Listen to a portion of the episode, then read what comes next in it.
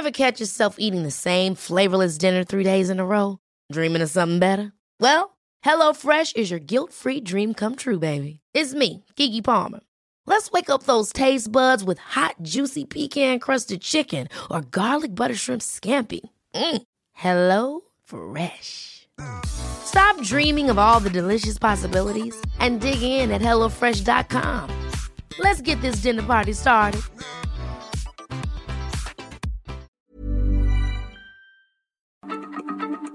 Heraldo Radio, la H se lee, se comparte, se ve y ahora también se escucha.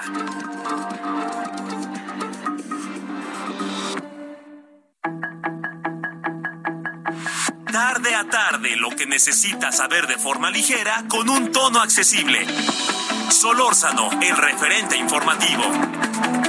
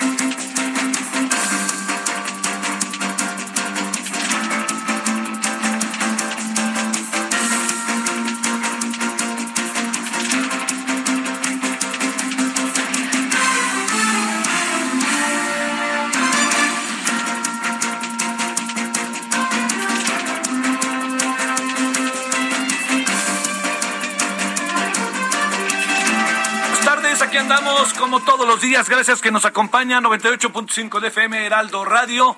Gracias que está con nosotros en este día que es eh, día jueves. Estamos en el jueves 9 de junio del 2022. Eh, gracias que nos acompaña. Eh, le, le, este, le digo que hoy, en nombre de todas y todos, le agradezco su compañía, su servidor Javier Solórzano. Llueve que llueve en la ciudad, ¿no? Llueve que llueve en la ciudad. Ahí habrá que ver qué anda pasando propio de la época, pero para que usted sepa que está llueve que llueve en la Ciudad de México, como está lloviendo en diferentes partes del país. ¿eh? No somos los únicos en donde anda lloviendo.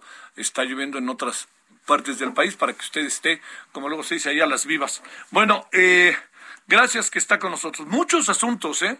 A ver, trae dudas del tema de la de la de la visa, permiso para ir a Europa, bueno, no se preocupe, no es el único que trae dudas. Todos traemos dudas. Porque a Europa se va por muchos motivos. Los jóvenes logran juntar su lana cuando terminan la prepa en algunos casos y se van de backpack, o sea, de, mochila al hombro.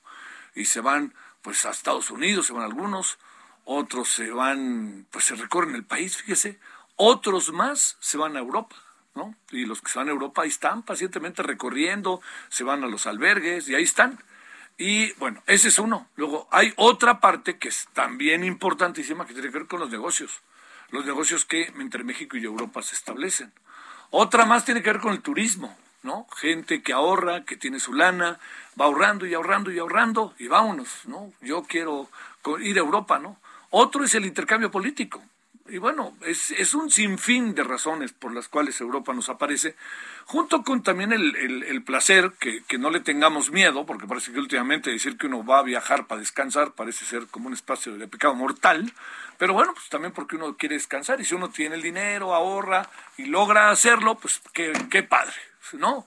Y si no alcanza, no alcanza. Pues entonces habrá que hacer este otro tipo de, eh, buscar otro tipo de salidas. Bueno, le cuento eso porque eh, ayer se ayer se informó, me parece que en el en el no, no creo que haya habido alguna intención perversa, pero en el revuelo de la información ayer lo que acabó pasando es que se llegó a pensar que se que, que se necesitaba visa. Bueno, para ir a Europa. ¿Qué tal si lo dejamos así momentáneamente y olvídese de la visa? ¿Y qué tal si esperamos a lo que nos diga el embajador de la Unión en, embajador de la Unión Europea en México, el señor Gautier Miñot, a ver qué nos dice exactamente de qué se trata, ¿no? Y con eso, pues nos echamos a andar y ya sabemos exactamente. Lo único que le digo es que pase lo que pase, nos digan lo que nos digan, de aquí al año, al mayo del 2023, todo sigue igual. Llegado mayo del 2023, se aplica lo que le vamos a contar al rato, que yo no me adelanto porque tiene mucho, tiene ahí mucho que ver. Segundo asunto de enorme importancia para nosotros, ¿no? Eh, varias personas, amable y generosamente, me han dicho, oye, ya no los hemos visto en la tele, ya no los hemos visto. ¿Qué pasó en la tele, en el canal 10.1? Bueno, se, se, se crearon nuevas condiciones, eh, Heraldo Media Group eh, ya, ya, lo tenía contemplado, sabía que podía pasar, pero estaba en una alternativa.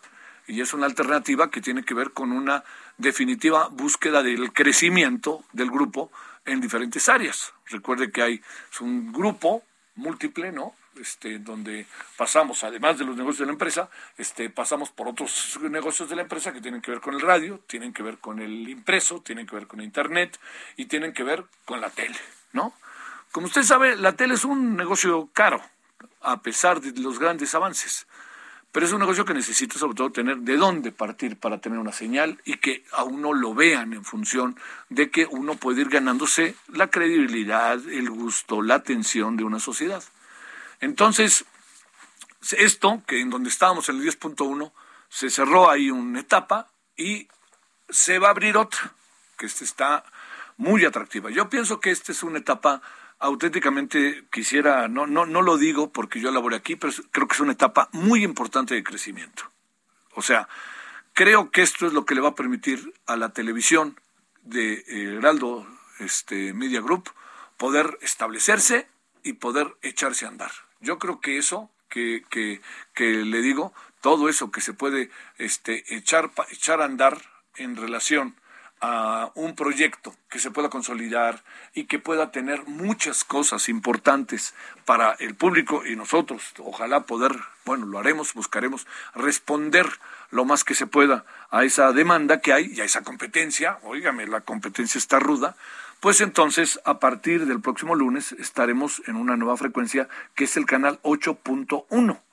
Esto es importante porque es un canal que no cae del cielo, cae de parte de una larga negociación, una negociación que hasta donde yo entiendo lleva algunos meses, y esta negociación pues lo que buscaba era por lo pronto este tener una base ya firme propia que permita tener esa señal y que esa señal la podamos desarrollar a lo largo del día con día y no solamente en el día con día en el sentido de lo que pasa diario pasa, sino ante grandes acontecimientos y que podamos ser un actor importante en su vida en términos de la televisión. Es la televisión abierta.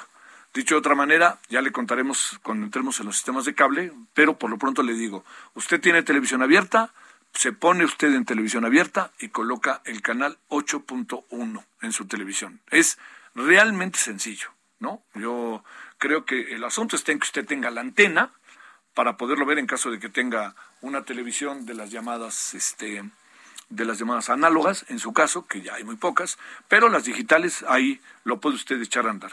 Entonces, eso le quiero decir que la alianza, Leo, es parte de las estrategias que estamos implementando, leo textual, para cumplir con nuestros compromisos y ofrecer a las audiencias una variedad de contenidos que permita tener más televidentes y así ser más atractivos para los anunciantes. Esta es la voz del señor Jacinto Marina, CEO de Grupo Radio Centro. Bueno, eso es lo que dijo Radio Centro, porque es, ¿por qué Radio Centro? Porque es con ellos con quien se está haciendo la operación. Se hizo la operación. El Grupo Radio Centro era el propietario del 8.1, lo conoció usted a lo mejor como la octava, a lo mejor lo recuerda, y que ahora lo que aparece este, es eh, esta octava, que ya no se llama octava, ahora se llama el 8, 8, este 8.1 está ahora con Heraldo Media Group y Heraldo Media Group dijo lo siguiente a través de el director general quien es Franco Carreño. Franco dice, "El compromiso del grupo es ofrecer contenidos de calidad para la audiencia que siga las transmisiones en televisión abierta, por lo que esta adquisición es parte de las inversiones que desarrollan para convertirse en uno de los principales medios de comunicación del país, donde son líderes en los segmentos digital y radiofónico. Ahí andamos en el digital, en el radiofónico, hemos avanzado, perdóneme, me subo, bueno, yo trabajo aquí, así de repente me gusta, no me gusta mucho así asumir como la primera persona, pero lo digo porque ahí somos, eh, el asunto ha crecido. ¿Dónde estábamos no diría que tan mal, sino que estábamos en transición, es en la tele y con la tele, con esta señal del 8.1, adquiere esto, créame, una nueva dimensión. Bueno, la alianza estratégica estará sujeta a la autorización. Esto es muy importante. Se puede tomar la señal desde el lunes, pero la autoridad determinará, o sea, porque está no, se puede dejar vacía la señal si no se llena, porque eso forma parte de, los, eh, de, las, eh, de, los, de las exigencias de la ley, pero de quien debe de decidir, pues es el Instituto Federal de Telecomunicaciones. Debe decir, esta operación sí o esta operación no. Pero es obvio que esta operación va caminando porque se ha contado con el, el, conocimiento de esto, tiene conocimiento la autoridad y la autoridad lo único que tendrá que hacer ahora será, ahora sí que poner palomita y ya estamos. Pero en sentido estricto ya estamos, ¿no? Porque a partir del lunes usted podrá tener la programación en el 8.1 que eh, tiene que ver con este con lo, todo lo que corresponde al Aldo Media Group y eh, el Grupo Radio Centro transmitirá su programación de entretenimiento en el 8.2 de TV Abierta. O sea, nosotros nos quedamos con el 8.1, Radio Centro se queda con el 8.2. Es un, es un asunto interesante, ¿eh? O sea, mire, digamos, permítame decirlo, tengo un tiempo trabajando en los medios, mucho tiempo, diría yo, como 45, 50 años, pero déjeme decirle algo, ¿eh? Este, esto debe de abonar a la sociedad. Esto abona a la sociedad. O sea, este abona un grupo que está emergiendo, un grupo económico que está emergiendo con fuerza, un grupo que está teniendo cada vez una presencia destacada en diferentes ámbitos de la sociedad, un grupo que ha tomado riesgos, no es tan fácil agarrar un riesgo de esto, pero un grupo que está convencido de que tiene que echarse para adelante y que tiene que ser un actor primordial en la vida del país y convertirse en un, en un competidor de primerísimo nivel para nuestra sociedad. Y en eso pues yo le diría a los que aquí estamos, nos vamos a empeñar al máximo, ¿no? Nos vamos a empeñar al máximo. Usted ya nos, de alguna otra manera nos conoce, este, sabe bien cuál es la programación, sabe bien cuál es la programación de radio, la de tele, y bueno, seguramente vendrán, no lo dudaría yo, algunos ajustes, muchas cosas propias de este nuevo proyecto que, en verdad, de entrada le digo, pues este, a nosotros, o en lo personal, ahora sí lo digo al título personal, pues nos llena de gusto y nos llena además de, de esperanza de poder tener una relación directa con usted a través de la televisión. La televisión siempre ha sido algo importante, ¿no? Y ahí yo le diría, pues este es el inicio, intentaremos el debate, la pluralidad, ganar en credibilidad, tener estar en donde se debe de estar, este y sobre todo, insisto, ¿no? Este tener la libertad en términos de una expresión de la condición humana para que usted conozca todos los puntos de vista de las cosas. Bueno, eso es, no, no quería dejar pasarlo por alto desde la mañana, muy temprano me enteré y me dio muchísimo gusto, mucho, mucho gusto. Este, mucho, mucho gusto porque Ángel Vienes ha hecho un trabajo en verdad formidable, porque Franco Carreño ha hecho otro tanto, ¿no? Creando, como él dice, paraguas, este, por aquí, por allá, nexos, relaciones, y este, y eso nos ha ayudado. Así que me congratulo, este, en verdad que una gran felicitación a Ángel Mieres, al trabajo que ha desarrollado, sin lugar a dudas, también con gran eficacia, este Franco Carreño, y estamos en eso. Ya eh, nos echamos a andar. Ahora sí que pónganos a prueba, ¿no? Esa es la clave. Véanos y váyanos diciendo por dónde. De alguna otra manera nos conoce. De alguna otra manera esto ha ido avanzando. Entonces, bueno, desde aquí este, nos echamos a andar con un proyecto con una nueva etapa del proyecto, porque el proyecto como tal existía, que es el de la televisión. Ahora lo vamos a tener, lo veía usted en, en la televisión de paga. Ahí vamos a ver, ¿no? También ahí en qué canales, etcétera. Pero por lo pronto el estar en el 8.1 de teleabierta es una gran ventaja porque nos pueden ver en todo el país. Así en todo el país. No hay televisión que no pueda ser vista en televisión abierta. Así, es la condición de la televisión. Están los sistemas, este, ¿cómo serían los de paga? Pero si usted quita el sistema de paga, puede ver en su televisión la televisión abierta, no más cosa de que la conecte y listo. Y este, y si no pongo una antena que no es nada complicado, la verdad. Este, yo entiendo que de repente a veces es difícil poner antenas en esta, en esta, en estas nuevas sociedades, porque hay una de edificios que para qué quiere. Pero le digo que las televisiones como tales así se pueden ver. Bueno, ese es el segundo asunto. Y ya no le digo más, traía otro asunto, pero me que la verdad que quiero, tenía mucho interés en que no pasara por alto esto que significa, recuérdelo, 8.1. Heraldo Televisión. Bueno, pero hay otras cosas, eh, ya al rato le contaré y por lo pronto si le parece, este, o sea, algunas de ellas las contaremos en la noche, pero si le parece por lo pronto vámonos con este, con lo que tenemos hoy, con la cumbre de las Américas que ahorita está en un momento muy importante por eh, los trabajos que se están desarrollando esta tarde. A mí me hubiera gustado ver al presidente López Obrador ahí, mucho me hubiera gustado, me hubiera gustado que tomara el micrófono porque generaría expectativa, todo el mundo estaría atento a ver qué dice y a mí, bueno, pero bueno, la decisión de él fue otra y como tal, pues fue otra. 17-14 en hora del centro, día jueves. Solórzano, el referente informativo.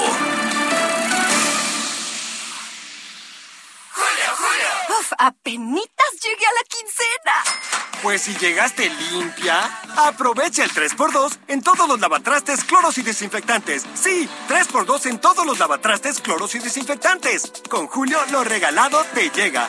Solo en Soriana. A junio 9. Aplican restricciones.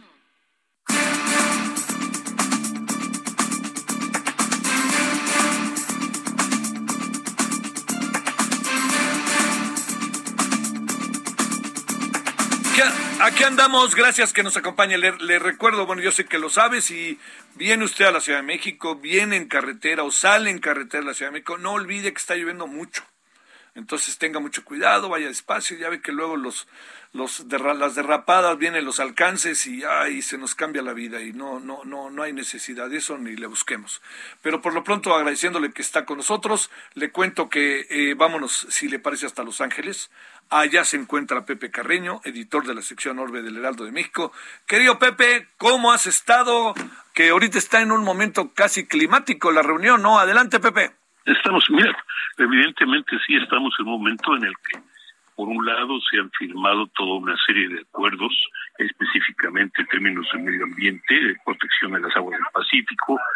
Eh, se lanzó una iniciativa para el dedicada al, de ambiental dedicada al Caribe una iniciativa de los Estados Unidos también dedicada a la al, al, término medio ambiente y la producción de energía con métodos renovables, con la aspiración de que para el 1930, para 2030, pues eh, se alcance al 70% de la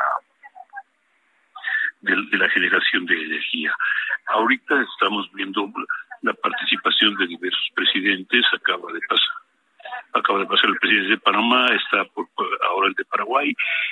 Ah, se está esperando con enorme curiosidad, para no decirlo de otra manera, la participación del presidente de Argentina, que de hecho pues es, el, presidente también de la comunidad de estados latinoamericanos y caribeños, que entre otras cosas pues busca la pues desplazar a la Organización de Estados Americanos como organismo continental.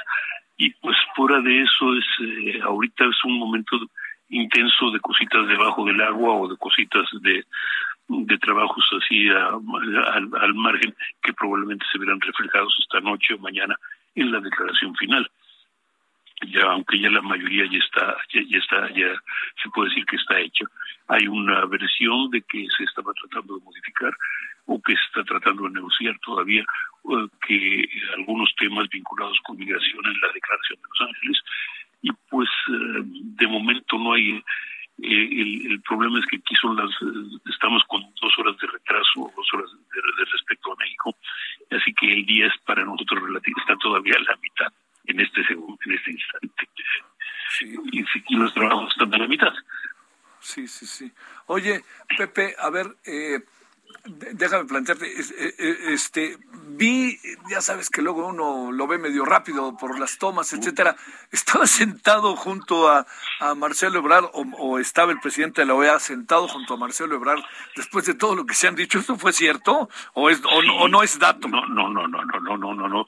Estaban en la segunda fila de la, esto fue anoche, en la sesión propiamente inaugural de la de, la, de, la reunión y les tocó sentarse juntos al, al, canciller y a Luis Almagro, que es el secretario general de la Organización de Estados Americanos. Pero también es cierto que, por ejemplo, la, ah, fue de la política es así y ah, él, por ejemplo, el presidente de Argentina, Alberto Fernández, que ha sido muy crítico respecto al presidente Biden, pues se tuvo con él y hasta le mostró la fotografía de sus hijos, ¿no? Sí, claro. Así que...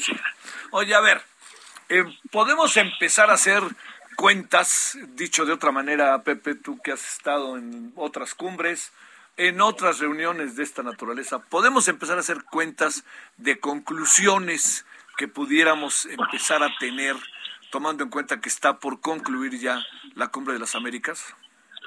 Mira, yo diría que lo más interesante es el, el, el hecho de que, pues de alguna forma, se puede hablar de una expresión de rebelión, una expresión de, de, de, de, inquietud de América Latina, de los, de los países latinoamericanos en términos de la relación con los Estados Unidos.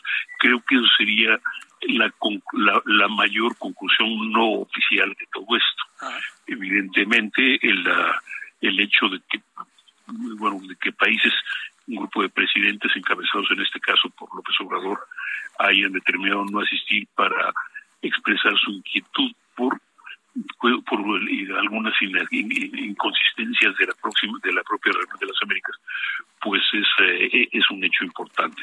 Ahora de la reunión como tal pues una de las cosas que a mí me, me llama la atención es que se habla mucho de temas como migración se habla mucho de temas como energía se habla mucho de temas como comercio pero no estamos viendo, hasta el momento no estamos viendo o escuchando cifras exactas.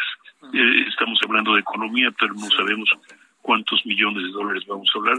Estamos hablando de, uh, de, de, de, uh, de, temas de migración y estamos hablando de una, de una inversión de 3.200 millones de dólares que los Estados Unidos anuncian para los países del Triángulo Norte, pero de esos 1.900 están uh, condicionados a que los países, a que las a que algunas empresas privadas quieran efectivamente cumplir su palabra.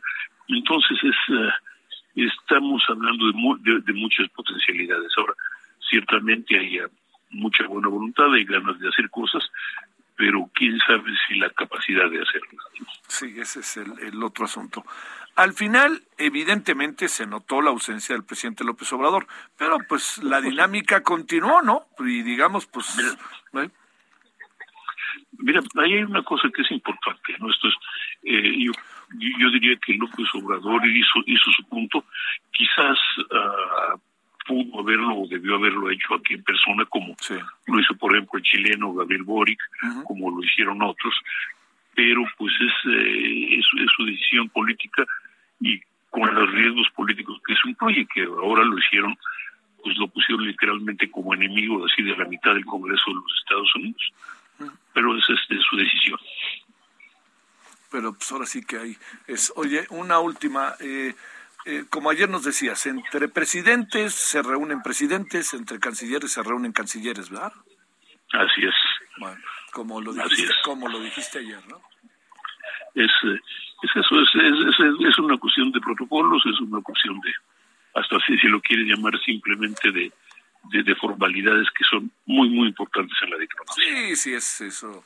Es que eso de la diplomacia de repente me da la impresión de que al gobierno mexicano se le ha diluido, ¿no? Particularmente de repente me da la impresión que al propio presidente López Obrador como que no entra en esos terrenos y, y de repente como que Marcelo Ebrard no sé si se atreva a decirle señor por aquí no o si Marcelo Ebrard también sepa que por aquí no. Bueno, mira, a veces me, da la impresión, y no sé tu opinión, me da la impresión de que Marcelo Ebrard le toca pues uh, quedarse atrás para, eh, para barrer los vidrios rotos y tratar de componer las cosas. Sí, sí, ya ha pasado varias veces. Bueno, Pepe, ¿qué? ¿Termina la reunión cuándo? Mañana al mediodía con una declaración uh, formal. Con declaraciones formales, mejor dicho, la Asociación de las Américas, que esto de comercio, que, que probablemente va a beneficiar a países uh, como Costa Rica, Panamá, República Dominicana, a quizás a Perú, Colombia, eh, más porque de alguna forma son eh, países que se han quedado un poco atrás en términos de acuerdos de libre comercio. El, el tema de la Declaración de las Américas sobre migración, en el que, que, incorpora a varios países, incluyendo España, aunque el ministro de Relaciones Exteriores de España, Álvarez, que iba a estar aquí, no puede venir por la crisis que tiene ahora por energía con Argelia y tiene que estar en la Unión Europea. Y eh, pero se supone que es que es parte de ese acuerdo. Sale. Y y una cosa más sobre medio ambiente, temas más de medio ambiente que están desarrollándose ahora eh, a, partir de las iniciativas que platicábamos de, de, de, Centroamérica y de, perdón, del Caribe y un, y un acuerdo del Pacífico promovido curiosamente por Chile y firmado en el marco de la de, esta reunión eh, con, con Kerry, que por cierto anunció una visita a México la próxima semana. Sale, Pepe, sale.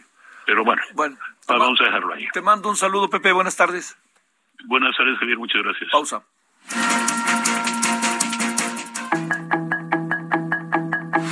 El referente informativo regresa luego de una pausa.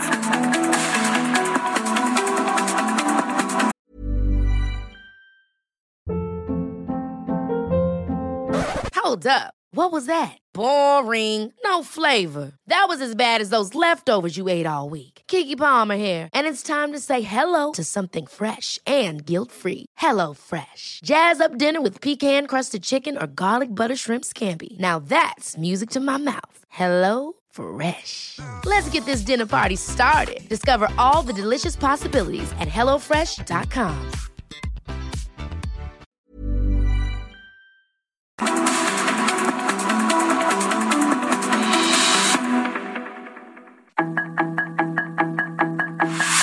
Estamos de regreso con el referente informativo.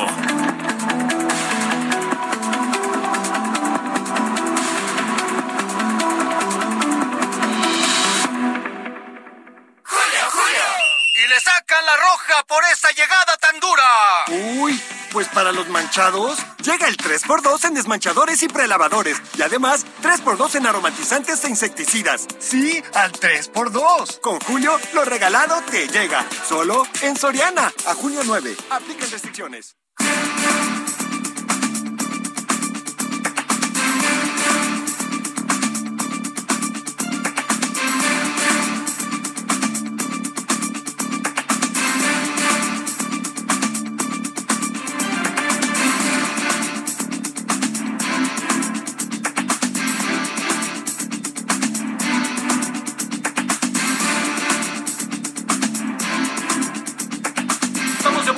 Las 17 con 31 en la hora del centro, 98.5 de FM, Heraldo Radio.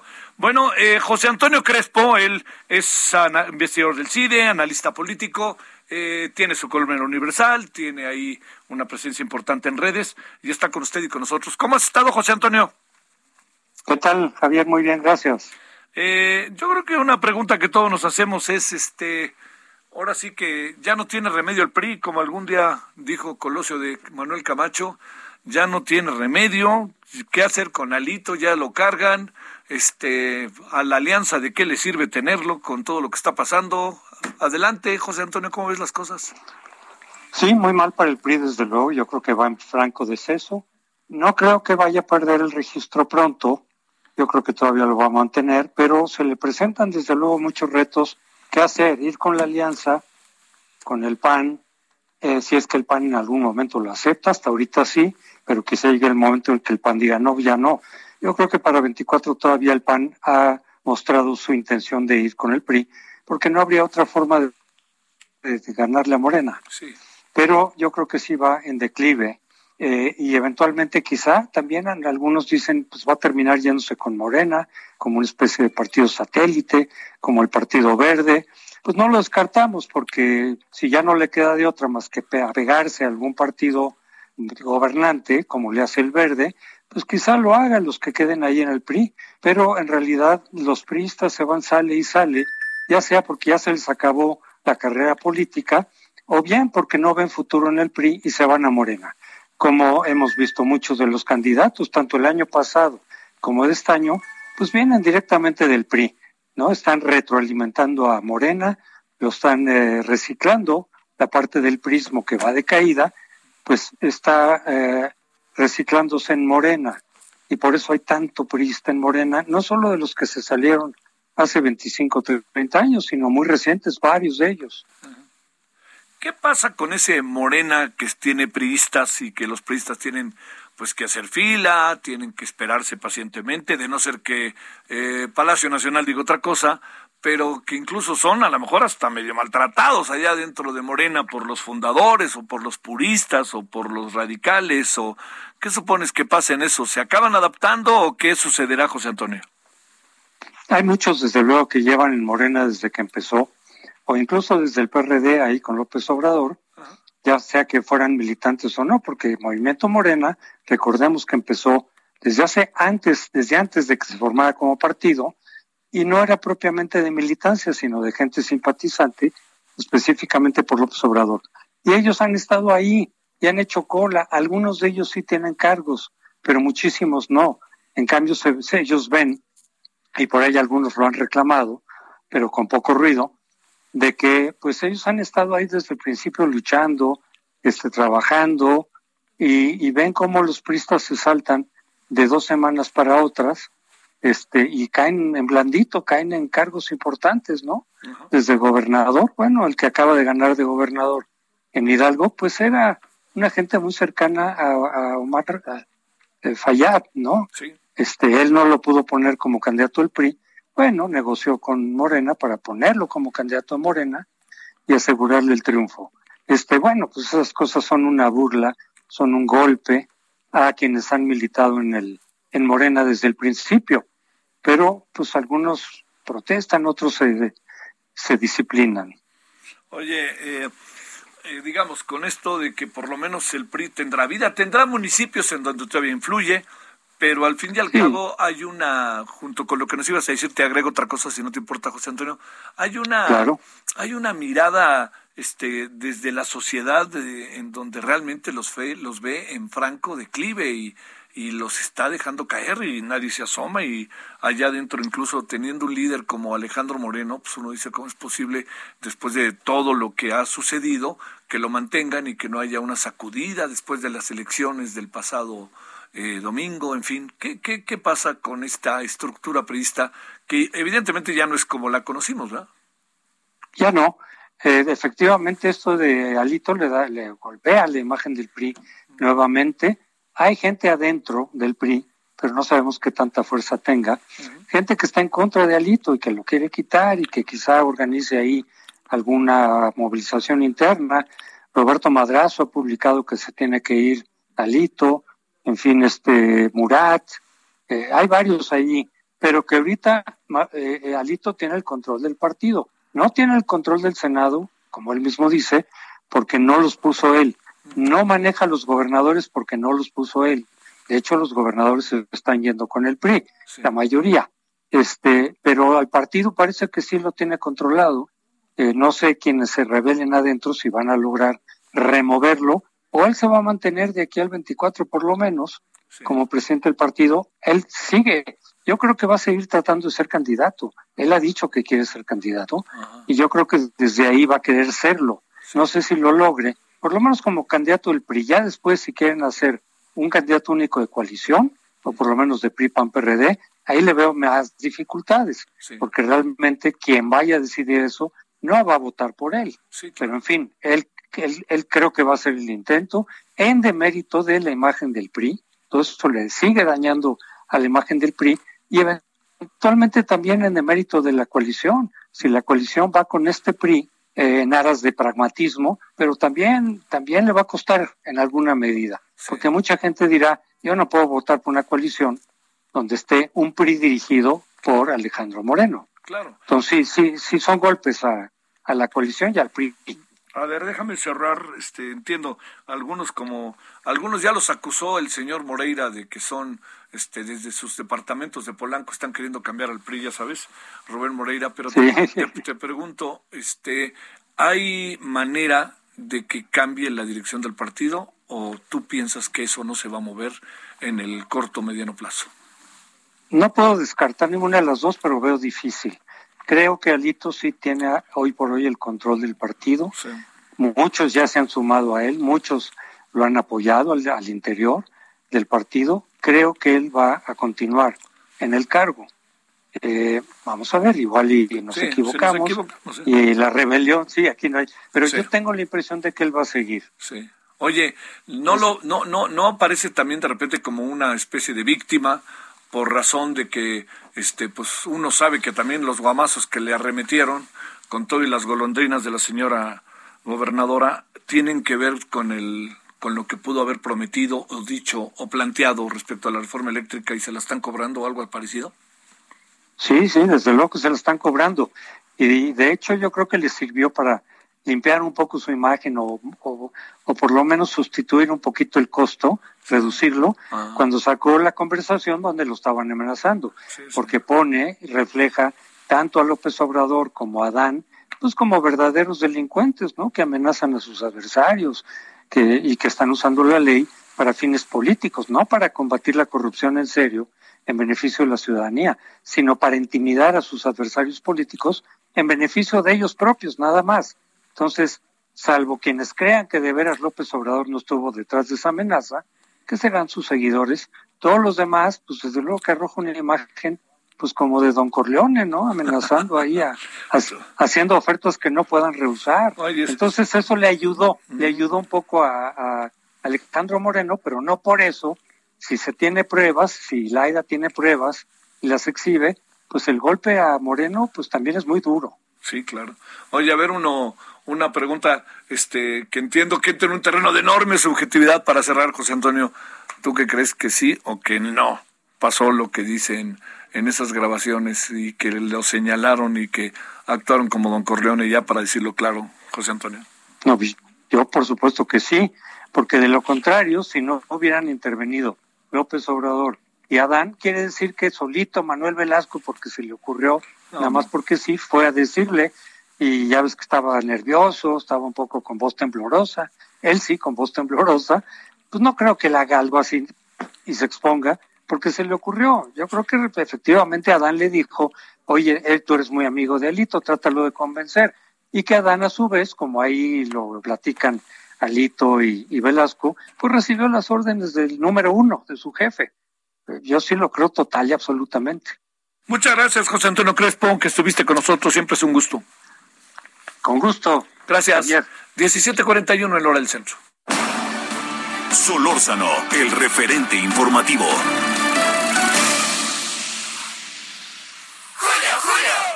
Equipo, para llegar a la final hay que echarle mucha galleta. Pues vayan empezando, llegándole al 3x2 en galletas Gamesa, Quaker y leches condensadas. Y además, 3x2 en frijoles envasados, gelatinas y flanes en polvo. Con Julio, lo regalado te llega. Solo en Soriana. A junio 9. Aplica restricciones.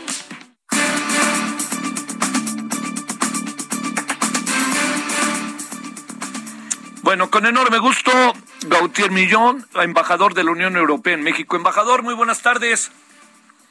Buenas tardes, Javier. Un saludo eh, a ti y a tu auditorio. ¿Cómo has estado, embajador? ¿Cómo has estado estos días y con el, el susto que nos metieron ayer, embajador? bueno, la verdad, no, fue culpa nuestra. No sé de dónde salió efectivamente esta noticia de que se iba a reintroducir una, una visa para los mexicanos que quieran viajar a Europa. Eh, tengo la hipótesis que fue por la aparición en un sitio de internet que parecía oficial, pero no lo es para nada. Sí. Y erróneo. Oye, a ver, este embajador, como, como ahorita platicábamos eh, al inicio de la emisión de hoy, decíamos que mejor que hablar contigo, pero nadie puede pasar por alto la gran, la, la gran, el gran ir y venir para decirlo de manera muy como hasta deportiva, si me te parece, que hay de mexicanos a Europa. Eh, muchos mexicanos van a Europa año con año, ¿verdad? Así es, eh, y bueno, no tengo una, fecha muy precisa, la verdad, y obviamente durante la pandemia ha habido un bajón, pero sí, este, en ambos sentidos, ¿no? Un flujo constante y muy fuerte de, viajeros eh, que visitan Europa o vienen de Europa a visitar México. A ver, este embajador, exactamente qué es lo que va a tener que hacer un mexicano o mexicana que a partir del mayo del 2023 quiera ir a Europa. ¿Tiene que hacer algún trámite, algo parecido? ¿De qué se trata exactamente lo que hay que hacer, embajador? Mira, por el momento y para los próximos meses, nada nuevo. Eso es la primera mensaje que quiero dar, es que eh, estamos hablando de algo que se va a implementar a futuro, a partir del 2023, eh, normalmente en una fecha que queda por precisar. y lo que vamos a hacer es introducir un sistema que se llama, por su sigla en inglés, ETIAS, el Sistema Europeo de Información y Autorización de Viaje, que nos va a permitir pues conocer mejor los viajeros eh, que entran sin visa a la Unión Europea, de México y de los más de 60 otros países que también están exentos de, visa. Eh, y, y, esto va a funcionar de forma muy sencilla. Será un formulario electrónico que habrá que llenar en línea o en una aplicación para smartphone. Sí. Eh, unos 10 minutos nomás, con informaciones sencillas de identificación, de pasaporte, de motivo del viaje, etcétera y, eh, y ahí nos permitirá hacer una, un chequeo automático con bases de datos, por ejemplo, para saber si el pasaporte ha sido reportado como robado o si la persona ha sido deportada anteriormente de algún país de la Unión Europea por haber violado alguna ley o alguna regla migratoria, por ejemplo. Eh, en el 95% de los casos, pues no se va a detectar ningún problema y en cuestión de minutos la, el solicitante va a recibir su autorización por correo electrónico. Y ya, pues con eso podrá entrar y abordar su vuelo. Ahora, entonces, digamos, ahora sí que dentro de las cosas que ahora estamos viviendo, embajador, eh, tendremos que presentar mm, vacunas eh, que nos han vacunado, eh, nos tendremos que presentar el pasaporte y esta solicitud que ha sido aprobada, que se entrega en cosa de nada. eso es lo que entiendo que tendrá que pasar a futuro, ¿verdad? Exacto.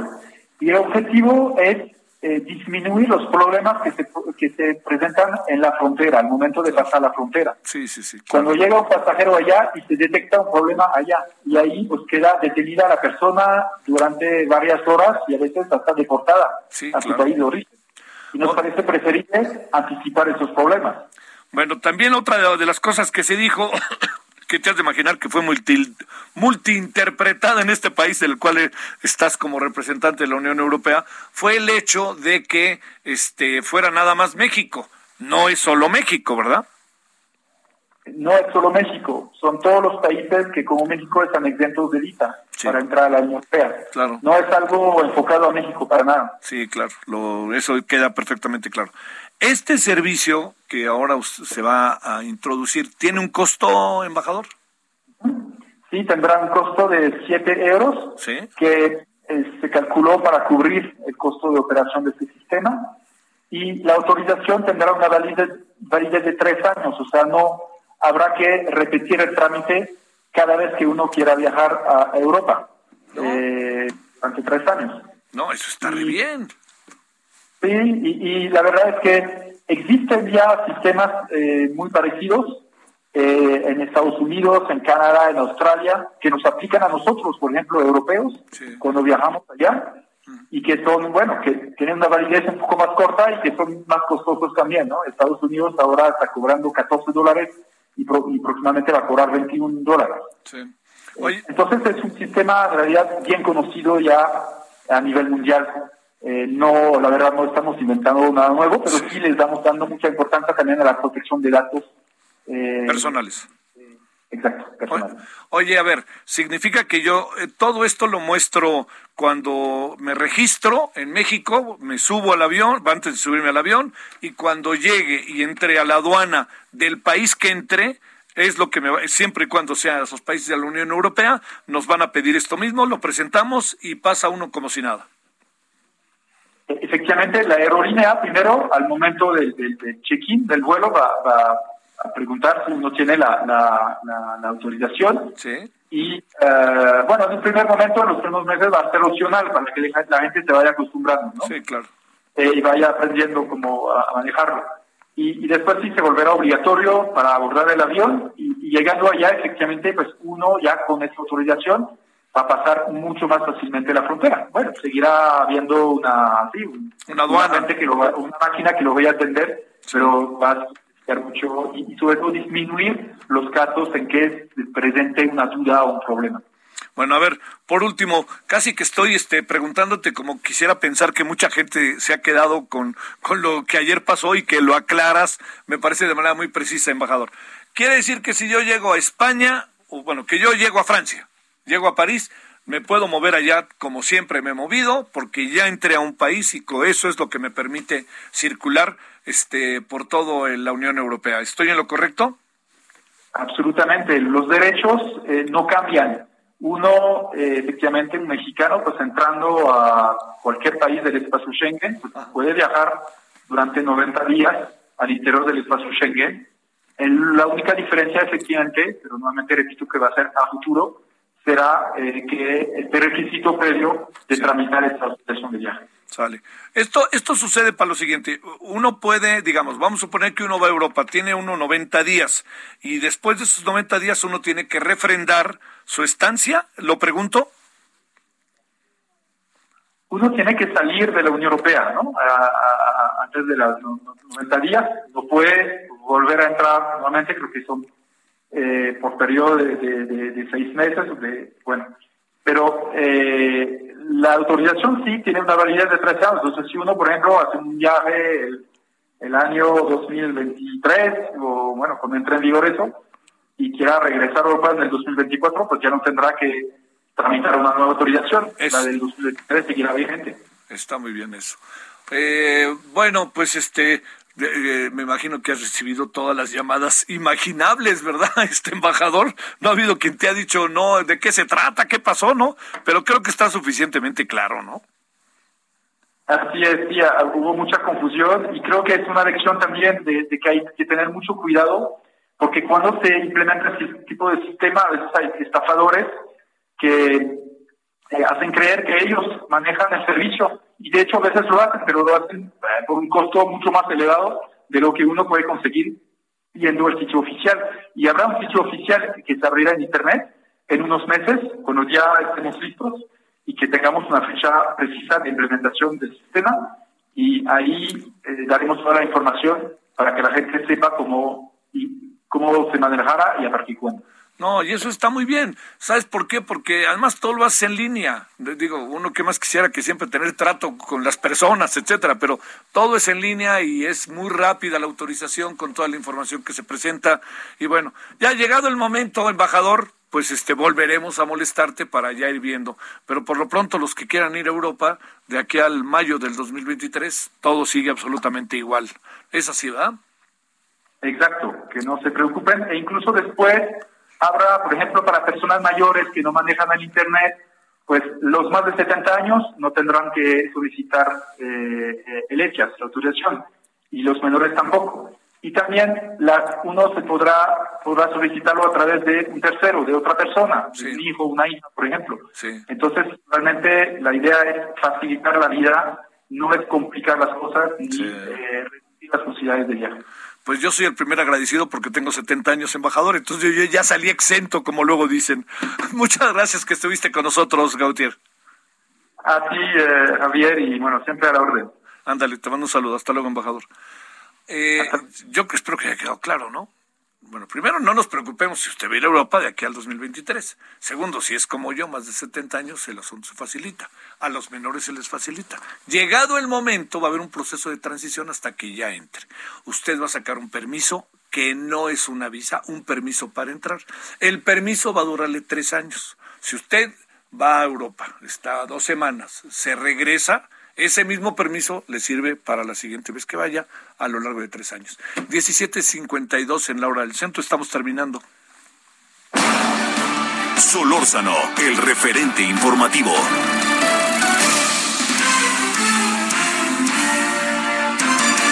¿Dónde andas, Carlos Navarro? Muy buenas tardes. Buenas tardes, Javier. Te saludo con gusto a ti, al auditorio, y te comento parte de la información que se generó aquí en la indómita Ciudad de México. Te comento que pese a que había un acuerdo previo para mantener las labores, integrantes del Sindicato de Unión de Trabajadores del Instituto de Educación Media Superior de la Ciudad de México, el SUTIEMS, estallaron la huelga ayer, informó la jefa de gobierno Claudia Sheinbaum. La mandataria capitalina aseguró que los sindicalizados ya habían firmado un acuerdo previo. En este caso, la huelga fue estallada ayer a las 6 horas de la mañana por el 23% únicamente de los agremiados. Las autoridades les ofrecieron un incremento salarial de 3.5%, sin embargo, ellos piden hasta el 9%, Javier. También te comento que la jefa de gobierno aseguró que no violó ninguna ley, esto después de que la Sala Superior del Tribunal Electoral del Poder Judicial confirmó que mandatarios y mandatarias de la Cuarta Transformación incurrieron en violaciones a la normativa electoral durante la revocación de mandato. En conferencia de prensa conjunta con el gobernador de Michoacán, Alfredo Ramírez Bedoya, la titular del Ejecutivo Capitalino aseguró que pretenden judicializar temas relacionados con la democracia, mientras que el mandatario de Michoacán dijo que ya es evidente la persecución política por parte del INE. Te comento por último que la Secretaría de Seguridad Ciudadana y la Canaco de la Ciudad de México establecieron una estrategia de colaboración que permite fortalecer los lazos de confianza y mejorar la percepción de los eh, empresarios y comerciantes hacia la policía. Hoy, en conferencia de prensa, el secretario Omar García Harfuch explicó que los eh, objetivos son fortalecer los lazos de confianza y brindar asesoría en manejo de crisis, así como acompañante, como acompañamiento para la presentación y seguimiento de denuncias. Así parte de la información que se generó hoy aquí en la indómita Ciudad de México, Javier. Vámonos, saludos desde esta indómita Ciudad de México a Carlos Navarro. Gracias, Carlos. Hasta luego, buenas tardes. Bueno, yo lo que no entiendo es por qué dicen los funcionarios del gobierno que, que no violaron la ley cuando les demuestran con elementos concretos derivados de la ley que violaron la ley. Es que es la democracia. Bueno, entonces cambien las leyes. Pero de que violaron la ley, dice el Tribunal Electoral con toda claridad que las violaron con base en la aplicación de la ley, que quede claro. Ya, ¿quieren, no les gusta? Pues cambien la ley. Pero mientras tanto, no nos hagamos, ¿no? Digo, por más que duela. Nos vemos a las nueve. Adiós.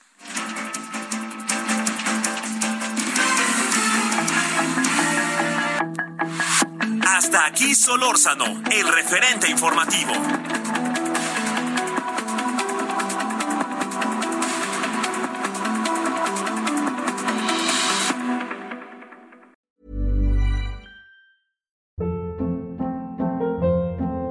Hold up. What was that? Boring. No flavor. That was as bad as those leftovers you ate all week. Kiki Palmer here, and it's time to say hello to something fresh and guilt-free. Hello Fresh. Jazz up dinner with pecan-crusted chicken or garlic butter shrimp scampi. Now that's music to my mouth. Hello Fresh. Let's get this dinner party started. Discover all the delicious possibilities at hellofresh.com.